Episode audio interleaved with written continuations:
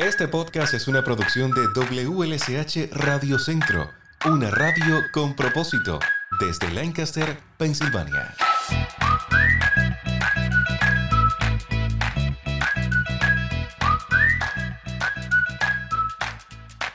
Ya sea desde Google Podcast, Apple Podcast o Spotify, por solo mencionar alguna de las plataformas, te agradezco que me escuches. Llego en nombre de esta radio, WLSH Radio Centro, para compartirte información provechosa y de ayuda para la comunidad.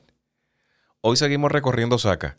Nos detenemos en nuestra clínica Educación y Prevención.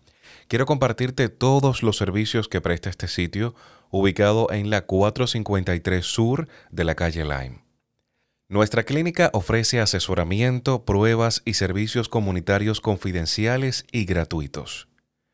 Si estás pasando por esa difícil situación de convivir con una infección de transmisión sexual o tienes la duda de si eres portador o no de alguna ITS, no tienes por qué hacerlo solo. Los expertos de nuestra clínica pueden ayudarte, ofrecerte la información y la orientación necesaria a ti, a tu pareja y a tu familia.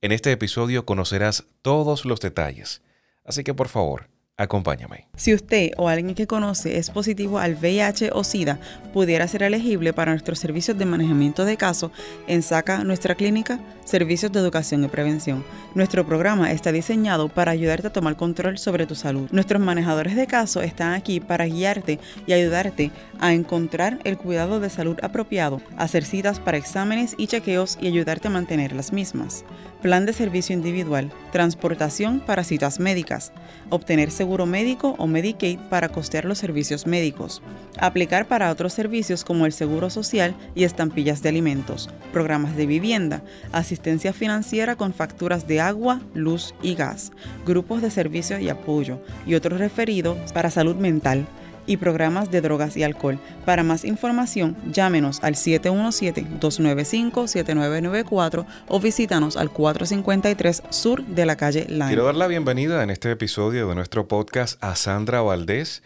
Ella es COO en SACA, nuestra organización. Bienvenida, Sandra, ¿cómo estás?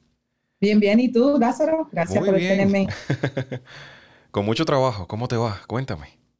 Y bueno, mucho trabajo es bueno, cuando no es mucho trabajo, pues uno se pregunta por qué, pero no, eh, actualmente está bien ocupado las cosas, pero bien, gracias a Dios, y aquí pues estamos tratando todos los días llegar y poder seguir eh, brindando los servicios a nuestro eh, público. Y aprendiendo a lidiar un poquito con esta nueva situación pandémica que estamos viviendo, que ha cambiado todo, la manera en la que nos relacionamos con, con los oyentes, con los clientes y bueno, con todo el mundo tratando de sobrellevar toda esta situación.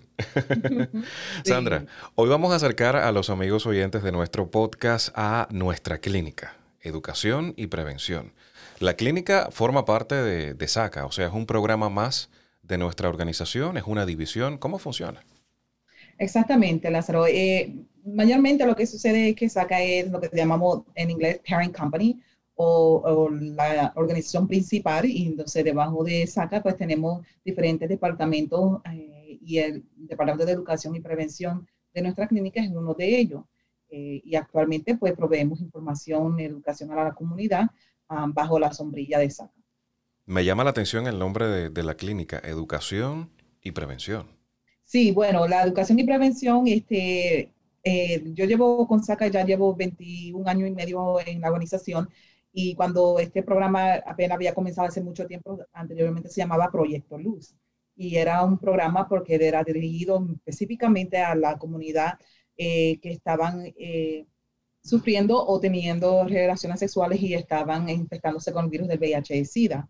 Y a través del tiempo, pues ha cambiado un poco porque lo que hacíamos era que tratábamos de proyectar un poco de luz en las personas que sabíamos que en el tiempo de antes, en los 80, Lázaro, pues no mucha gente sobrevivían cuando estaban infectados con el virus del VIH por mucho tiempo.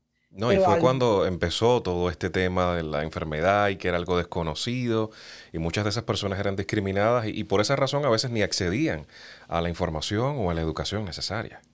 Exacto, exacto. Y entonces nosotros pues decidimos cambiarnos el nombre para el departamento porque en sí lo que nosotros nos enfocamos siempre es, es en la educación, en la prevención qué podemos hacer para nuestra comunidad, qué información podemos darle a nuestra comunidad para que ellos se eduquen y sepan eh, cómo prevenir eh, no solamente las enfermedades de transmisión sexual y el virus del VIH, sino también el departamento de droga y alcohol, eh, una persona si, si, está utilizando cualquier sustancia, cómo puede buscar la ayuda, cuáles son los efectos de secundarios o efectos de cualquier sustancia que utilicen, los servicios que existen en la comunidad. So, nosotros sí somos el departamento de, de SACA en lo que se refiere a la educación y prevención en diferentes maneras. Por ejemplo, vamos a las escuelas, podemos este, dar charlas, eh, participamos en ferias de salud para informar a la comunidad sobre todo estos servicios que proveemos. Entonces, en cuanto a la clínica, pudiéramos definir como la prevención como la principal misión que tienen en el programa.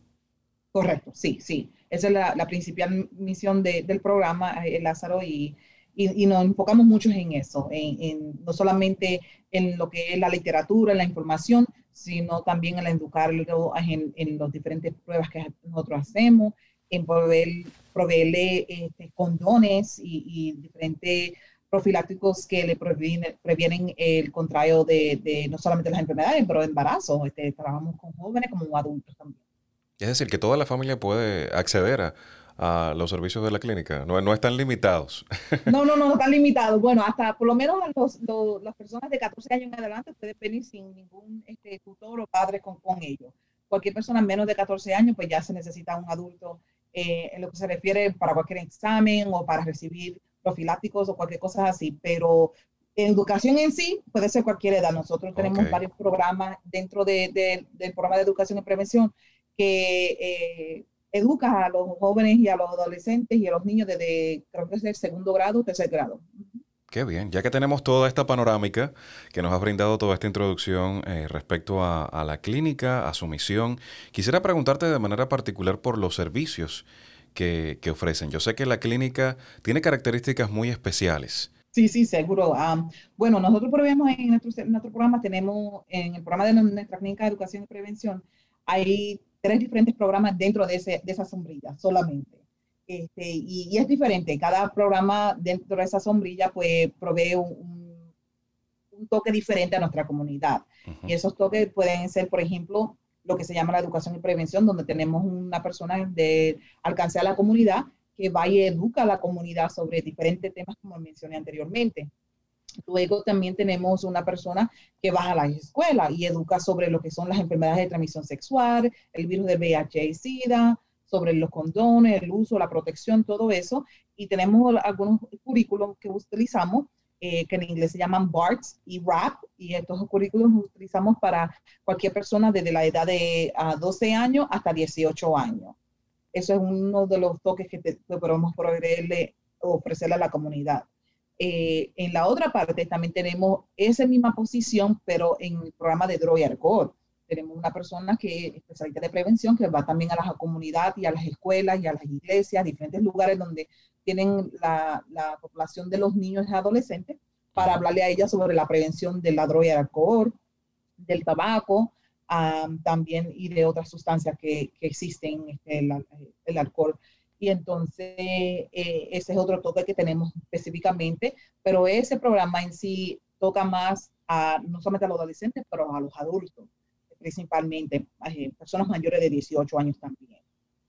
Eh, lo que provee en ese particular, programa particular. Entonces también tenemos uno de los programas que es más grande del programa, es el programa de lo que se llama en inglés Ryan White, y es un programa de de personas, eh, no sé si conoce la historia de, de Brian White, Lázaro, pero era un, nene eh, americano que estaba en la escuela y, y, se había expuesto al virus del VIH y entonces lo estaban, este, ¿sabes? lo que es la discriminación, el tabú, en ese entonces, como tú mencionas, en los 80, eh, existía mucho y entonces se recaudó fondos a través de, de, este, de este nene eh, todo lo que había sufrido por la discriminación, porque se había contraído el virus del VIH. Eh, y entonces, pues, esos fondos a través de los años han crecido y son administrados por el, Departamento de Salud de Pensilvania e incluso en otros departamentos en, otros estados. Pero a través de esa sombría, pues nosotros podemos proveer el manejamiento de casos, que le ayudamos a las personas si necesitan ayuda con vivienda, eh, renta, utilidades, comida, ropa, bueno, todo eso entra dentro del mismo programa. O sea, las personas. Correcto. Sí, sí, todo eso entra entre el mismo programa y, hay un cien número de diferentes servicios que le podemos proveer. Además de eso, eh, recursos, por ejemplo, en ayudarle a, llenar una aplicación para seguro social. Tenemos personas que están discapacitadas, que no pueden leer o no, saben, no entienden la aplicación. Ayudamos con ese proceso, ayudamos con transportación o le damos pases para la guagua pública o nosotros mismos lo llevamos, como se llama, de, de puerta a puerta transportación para citas médicas y para cualquier este, servicios sociales que esa persona necesite. Perfecto. Y en cuanto al costo de los servicios, este es un tema que preocupa a muchas personas y, ese digamos que pudiera ser el freno. No, pero esos tratamientos suelen ser caros. Sí, sí, sí. sí. Y, y, muchas personas, es la primera pregunta que se hacen, okay, ¿cómo, ¿cuánto me va a costar? ¿Ustedes aceptan mi seguro médico? ¿No lo aceptan? Y en sí, en realidad, Lázaro, en este programa todo es gratis. Nosotros no, no hay ningún costo para el programa de educación y prevención de nuestra clínica. Eh, los servicios son provistos eh, sin, sin, ningún costo alguno. Eh, sí obtenemos para diferentes programas, eh, proveemos los seguros médicos, pero solamente para determinar si ellos tienen o no seguro médico, porque es una etapa que tenemos que ofrecerle a, a las personas que nos dan nuestros fondos. para asegurarle que estamos alcanzando a la población que ellos nos dan los fondos para poder alcanzar. Este, pero totalmente gratis todo lo que nosotros proveemos a la comunidad e incluso nosotros proveemos lo que mayormente muchas personas nos conocen, eh, la, la, proveemos los análisis para detectar el virus de VIH, sífilis, gonorrea, clamidia y la hepatitis. Y donde quiera que tú vas a hacer un panel de, de, de exámenes de, de sangre, sí, cuesta bastante si no tienes seguro médico, pero nosotros en sí lo proveemos totalmente gratis a la persona eh, y no solamente le damos este, consejería antes del examen, sino durante y después del examen también para que ellos se eduquen un poco en cómo prevenir eh, el contagio de, de, virus de VIH al igual que las enfermedades de transmisión sexual. Y es totalmente gratis. Nosotros no le cobramos nada a nadie y no debería ser un obstáculo para que las personas obtengan los servicios de nosotros y mucho menos pues que se hagan los análisis, que es lo principal que queremos que también las personas eh, hagan. Precisamente ese es uno de los objetivos en el día de hoy, que las personas conozcan un poco más acerca de nuestra clínica y que se acerquen sin ningún temor. Sandra, este tema de la, salud íntima, bueno, las enfermedades de transmisión sexual, es un tema bien privado. A nadie le gusta compartirlo y existe siempre ese temor. No, pero es que van a saber entonces que, que tengo la enfermedad o que conozco a alguien que tiene la enfermedad. Coméntame cómo se maneja el asunto de la confidencialidad desde nuestra clínica. Bueno, eso es una buena pregunta porque todo el mundo tiene eso cuando se refiere a su salud. Y le puedo indicar que, por ejemplo, personas de 14 años en adelante de nuevo que reciban servicios aquí en el programa de educación y prevención, eh, es totalmente confidencial y gratis. Eh, las personas pueden venir aquí, no importa qué edad tengan, no importa si están casados, si son solteros, si tienen eh, una chillita por aquí, un chillo por allá, nada de eso. Este, nosotros indicamos información a nadie porque es bien privado. Nosotros no aplicamos lo que se llama el acto 148 específicamente para el virus del VIH, donde nosotros no podemos divulgar ninguna información a nadie. So, por ejemplo, si, si usted viniera a, la, nuestra clínica a hacerse los análisis y llama a su pareja y dice, mira, eh, fulano estuvo ahí, Perencejo estuvo ahí, nosotros lo primero que hacemos es ni podemos aceptar ni negarle que esa persona estuvo aquí, ni mucho menos que se hicieron o no. Eh, y como te dije, a veces hemos tenido padres, eh, Lázaro, que han venido por aquí o han llamado. Y yo, mira, yo creo que mi hijo estuvo por ahí o mi hija estuvo por ahí. No te puedo decir si tuvo o no tuvo, no, no, son información que no divulgamos a nadie. Ya esa tarea eh, suya, sentarse con su hijo y, conversar el tema, tratarlo en casa. Exacto, exacto. Y es lo mayormente, de nuevo, la educación, poder educar a los padres y decir, bueno, si tú estás pensando que tu hijo o hija vino aquí a la clínica y no habló con usted antes de su cita, pues entonces si, si llegó, entonces quizás es una oportunidad que ustedes empiecen las líneas de comunicaciones con sus hijos para que ellos sean más este, propensos de ir a donde usted para cualquier pregunta que tengan, versus ir a una clínica si vino o no vino y, y ustedes no saben. So, definitivamente la comunicación es lo más principal e importante, al mismo tiempo la confidencialidad de la persona. Nosotros este, tratamos por lo mejor de mantener todo eso. Ahora hay limitaciones en el sentido de que si es algo que es por corte, este, estamos obligados de, tener que ofrecer la información eh, porque alguien está demandando, porque mm. piensan que fue puesto a riesgo eh, sin dejarles saber a ellos que tenían la condición o cosas así. No, pero eso es otra cosa. La ley es la ley. exacto, exacto. y cuando es así, pues tenemos las manos atadas, no tenemos otra alternativa que, que poder divulgar, tener que divulgar la información.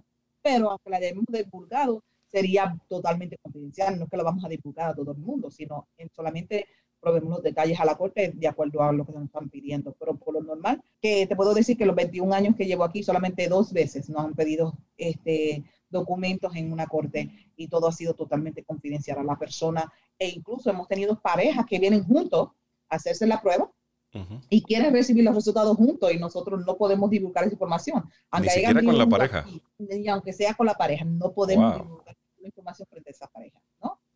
Nosotros casi siempre tenemos una persona a la vez, eh, lo, damos consejera, eh, consejerías solos y luego después de las consejerías, si ellos quieren venir juntos para hacer una pregunta eh, o escuchar la respuesta que le hemos dado a uno o al otro, podemos hacer la, la, educación.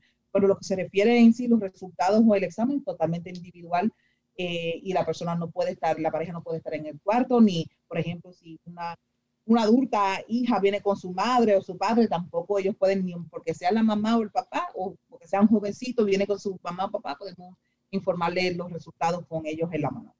Sandra, esta es una situación difícil con esto que me comentabas. Me dejaste pensando, porque hay quien se hace los exámenes porque tiene alguna sospecha o porque dice miles cosas de la vida, pero uno nunca espera un sí.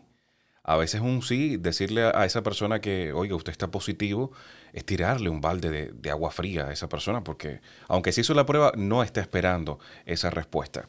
Desde la clínica se ofrece algún tipo de ayuda psicológica para esa persona, para que el proceso sea un poco más fácil, algún tipo de, de consejo. ¿Tienen especialistas que trabajen en base a esto? Sí, sí, seguro. Todos nuestros consejeros están este, totalmente eh, entrenados para el Departamento de Salud eh, en lo que se refiere a divulgar el resultado positivo a una persona.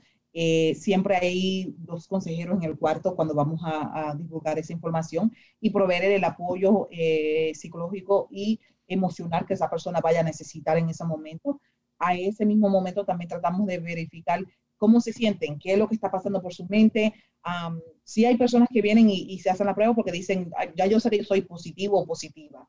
Este, pero hay personas que no se lo esperan y desafortunadamente te puedo hablar de un caso cuando yo primero comencé aquí en Sacas en 19, 20 años atrás más o menos, tuve mi primer caso donde una mujer latina embarazada salió positiva al virus del VIH y ella sí no se lo esperaba.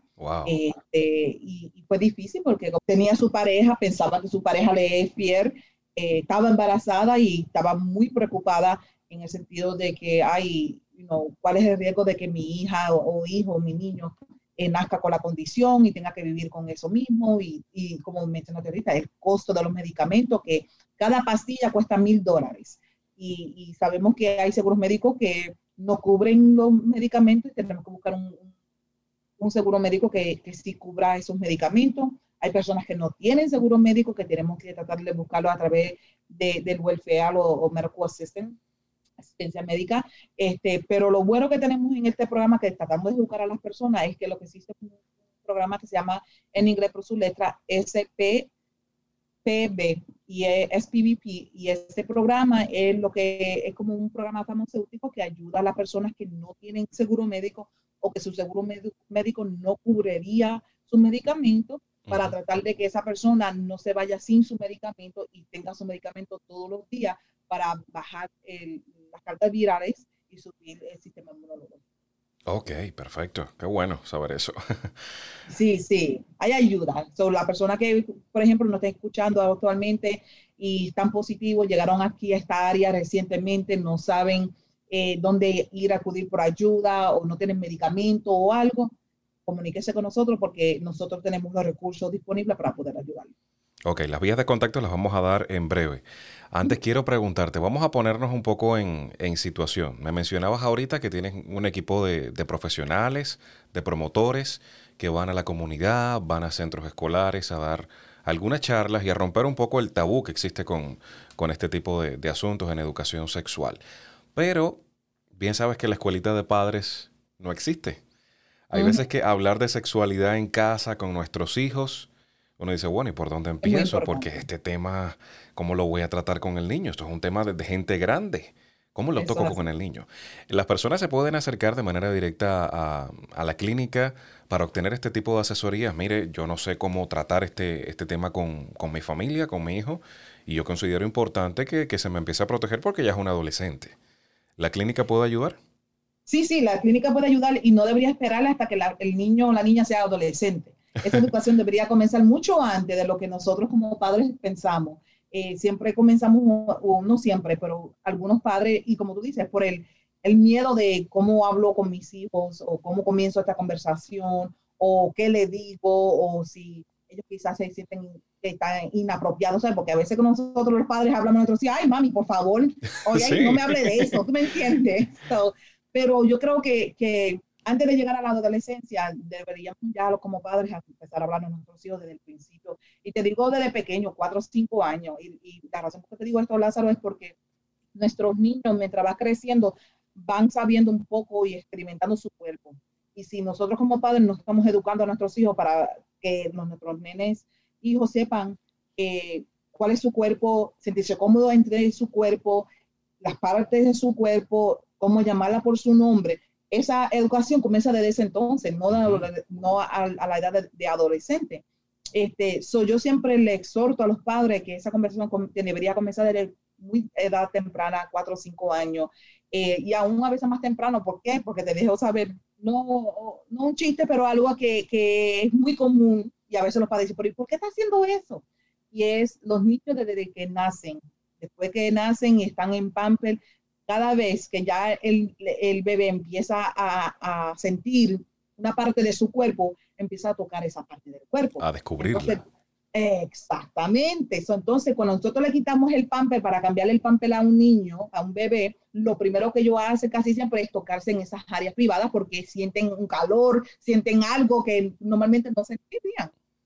Ya de ese momento, ya ellos están experimentando eh, y descubriendo diferentes partes de su cuerpo que si nosotros le ponemos como padre tabú en no hablar sobre eso, pues entonces se le hace más difícil mientras van creciendo que los, jóvenes abran las líneas de comunicaciones con sus padres porque desde pequeño no hubo esa conversación, ¿tú me entiendes? No hubo eh, eh, eh, ese ese respeto que se, que se formó desde muy pequeño para que los niños y los padres tuvieran esa conversación. Y con los varones no tanto, pero con las niñas sí siempre se crea un misterio que ella no reconoce su órgano reproductor femenino hasta que casi está menstruando. Y esto no debería ser, ser así, porque crea cierto temor incluso en el futuro hasta que ella vaya a un ginecólogo o que busque información. Y eso, es una de las cosas que hoy en día no sabemos a qué edad la niña va a, a empezar su menstruación. Hay niñas que comienzan tan temprano como 8 años y hay niñas que comienzan a 12, 13, 14 años. Pero ¿por qué esperar hasta ese momento para tener esa educación con, esos, con esas niñas si sabemos que va a suceder? En un momento, ¿a qué edad no sabemos? Pero que va a suceder, va a suceder. ¿Y por qué no estamos hablando a ellas sobre esto? Claro. Sandra, si las personas que están escuchándonos ahora mismo están conectados y si sí, yo necesito un servicio como ese o sí necesito la ayuda que me pueden brindar esos especialistas, ¿qué, qué puede hacer? Cuéntame, una persona desde cero que acaba de llegar a Lancaster, por ejemplo, ¿cómo puede establecer ese primer contacto con la clínica? ¿Qué es lo primero que tiene que hacer?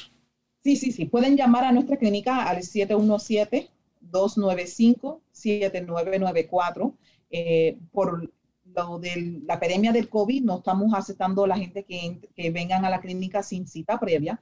Eso es importante llamar a ese número, comunicarse con nosotros, nos podemos, eh, puede hacerle la pregunta necesaria a la persona que contesta el teléfono y ellos o, lo ayudan ellos mismos, o si es algo que tiene que referirlo a uno de los consejeros, ellos los transfieren a uno de los consejeros y le pueden entonces informar sobre los detalles de información que necesiten. Pero lo más importante es eso, coger el teléfono y llamar al número que le indiqué este, y si las cosas pues se van mejorando un poco más, pues quizás podamos abrir las puertas para que la persona pueda llegar sin cita previa.